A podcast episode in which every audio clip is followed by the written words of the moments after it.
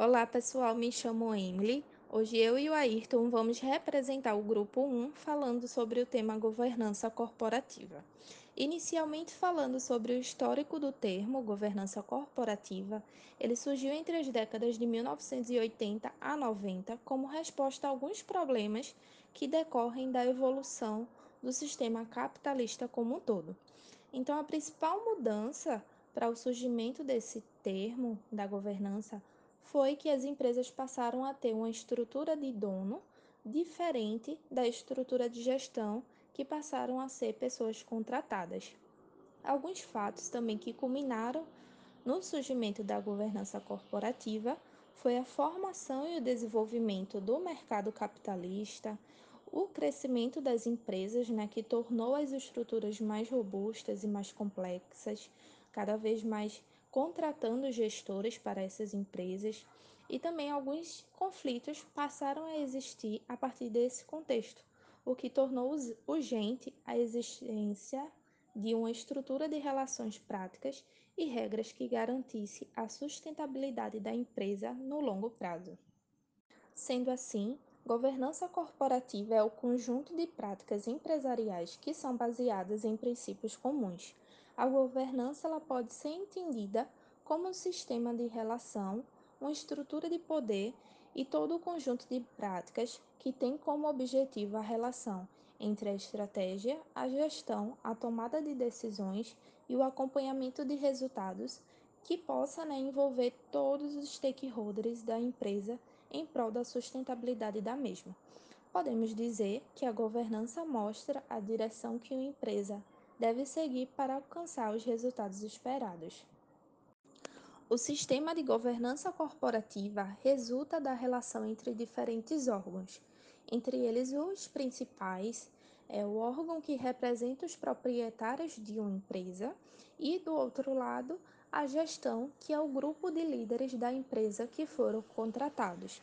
Tendo em vista então que a relação entre esses dois principais grupos pode representar o principal conflito da governança, que é chamado conflito de agência, então vem a existir um órgão que é responsável por traduzir os interesses dos sócios nas ações estratégicas da empresa, denominado de Conselho de Administração, que é conhecido como o principal órgão do sistema de governança corporativa.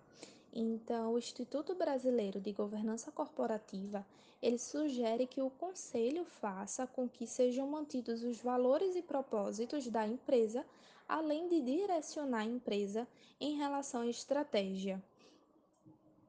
Além disso, o conselho tem como atribuição fazer o gerenciamento dos conflitos de interesse, de forma a assegurar que os objetivos da empresa sempre prevaleçam.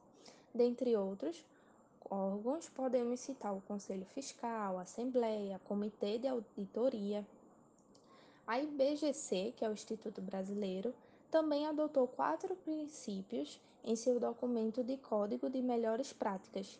Dentre esses quatro, né, são transparência, equidade, prestação de contas e o princípio da responsabilidade corporativa. Vou falar um pouquinho sobre cada um deles. Primeiro princípio da transparência. Por meio dele, espera-se que a empresa garanta o acesso às informações a cada um dos seus stakeholders, ou seja, cada pessoa relacionada com a empresa deve receber as informações que dizem respeito à atuação desta. Segundo, o princípio da equidade, por sua vez, se caracteriza pelo tratamento justo e igualitário entre todos os sócios e demais stakeholders, ou seja, esse princípio trata de promover uma igualdade a todos os acionistas, independente do seu tipo e sua relevância para a empresa. Terceiro, a prestação de contas sugere que os envolvidos com a governança façam uma prestação de contas frequente, objetiva e transparente de sua atuação, assumindo a responsabilidade sobre suas ações e decisões. Por último, o princípio da responsabilidade corporativa diz que os agentes da governança devem zelar pela viabilidade econômico-financeira da organização, de modo a tornar a operação da empresa segura e sustentável.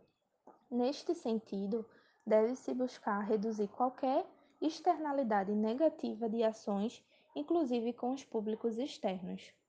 É importante ressaltar e esclarecer quais as principais utilidades da governança e evidenciar as razões pelas quais as empresas devem investir na otimização do seu sistema de governança corporativa. Primeiramente, ela irá reduzir os seus conflitos entre as estruturas de poder da empresa, criando então uma estrutura que está além das pessoas né, que estão ocupando aquelas funções, assim como a empresa deve ter um modelo de gestão para ser mais bem gerida e um bom modelo de governança para ter maior sustentabilidade. Segundo, o direcionamento estratégico que o conselho pode dar em relação à gestão da empresa. Então, é importante lembrar que o conselho tem como objetivos avaliar, monitorar e direcionar estratégica, enquanto a gestão é responsável por colocá-la em prática. Então, tem-se aí um ganho na tomada das decisões estratégicas, tendo em vista que as decisões ficam mais isentas, analíticas e direcionadas. É importante lembrar que a governança é benéfica para qualquer tipo de empresa, independentemente do seu tamanho ou contexto. Porém, é preciso considerar as necessidades para cada fase da empresa e implementar a governança de acordo com o momento, com a maturidade empresarial que essa organização venha a estar passando. Tendo em vista que o principal objetivo de uma boa governança é fazer com que as empresas tenham melhores resultados, é imprescindível entender a relação entre governança e estratégia. Apesar disso, percebe-se que a governança muitas vezes está mais próxima como tema acadêmico e empresarial das finanças e da contabilidade do que da estratégia e da gestão. A estratégia é uma atividade que deve permear toda a organização mas que tem sua responsabilidade central em dois órgãos principais: o Conselho de Administração e a Diretoria Executiva. De acordo com Fama e Jensen, 1983, tudo se inicia com o direcionamento estratégico dado pelo Conselho. Em seguida, para se definir a direção estratégica, a empresa deve refletir sobre onde deseja chegar. Esse destino, conhecido como visão da empresa, é o grande objetivo que deve ser desdobrado pela estratégia. O fato de as empresas desejarem estados futuros diferentes justifica a necessidade de estratégias também distintas. Sendo assim, nessa etapa, o conselho define a visão da empresa e reflete sobre os demais direcionadores da estratégia. No caso, a missão, os valores que serão estimulados, os objetivos entre outros. Após a definição da estratégia de um modo amplo, a diretoria executiva deve definir as diretrizes estratégicas do negócio, ou negócios, caso a empresa tenha diferentes unidades e braços de atuação. Essas diretrizes desdobram o entendimento do direcionamento estratégico para a prática, ou seja, nessa fase, a diretoria deve definir os objetivos estratégicos ligados à visão da empresa, estruturar uma lógica de indicadores que respondam aos objetivos e definir as principais ações estratégicas, no caso, os caminhos para se alcançar o resultado. Nesse sentido, a diretoria também deve definir as metas para cada indicador, estruturar um plano de ação detalhado e projetar esse cenário ou esses em um plano financeiro. Fazendo esse processo, desde o direcionamento até o desdobramento estratégico, você terá o que é chamado de um plano estratégico, ou seja, um plano de voo para a empresa seguir em prol do seu destino. Após a formulação das diretrizes e consolidação do planejamento da empresa, feitos pela diretoria executiva, o Conselho entra novamente com o papel de homologar essas diretrizes, ou seja, é papel do Conselho de Administração questionar se o plano apresentado é pertinente, baseado em premissas seguras e transparentes. Nessa fase, o Conselho pode e deve simular diferentes cenários, verificar se o plano financeiro é sustentável e coerente e questionar a diretoria executiva como um todo.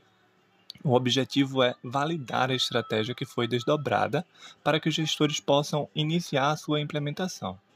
Nessa etapa, é importante lembrar e reforçar os pilares da governança corporativa. Ou seja, é importante no planejamento considerar a transparência, a prestação de contas, a equidade e a responsabilidade corporativa. Com a homologação das diretrizes realizada e o planejamento aprovado, a diretoria executiva se responsabiliza pela execução das diretrizes nos negócios e na gestão. Ou seja, é nessa fase que ocorre a implementação da estratégia, um dos pontos mais críticos no resultado a ser obtido futuramente e provavelmente uma das etapas mais complexas também, por envolver diferentes atores, obstáculos, etc. Ao longo da etapa de execução, o Conselho volta a ter responsabilidade no monitoramento das estratégias, diretrizes e resultados. Ou seja, ele se integra à fase de controle de maneira a acompanhar as consequências da implementação estratégica, ainda em tempo de promover mudanças de rumo ou ajustes na estratégia definida.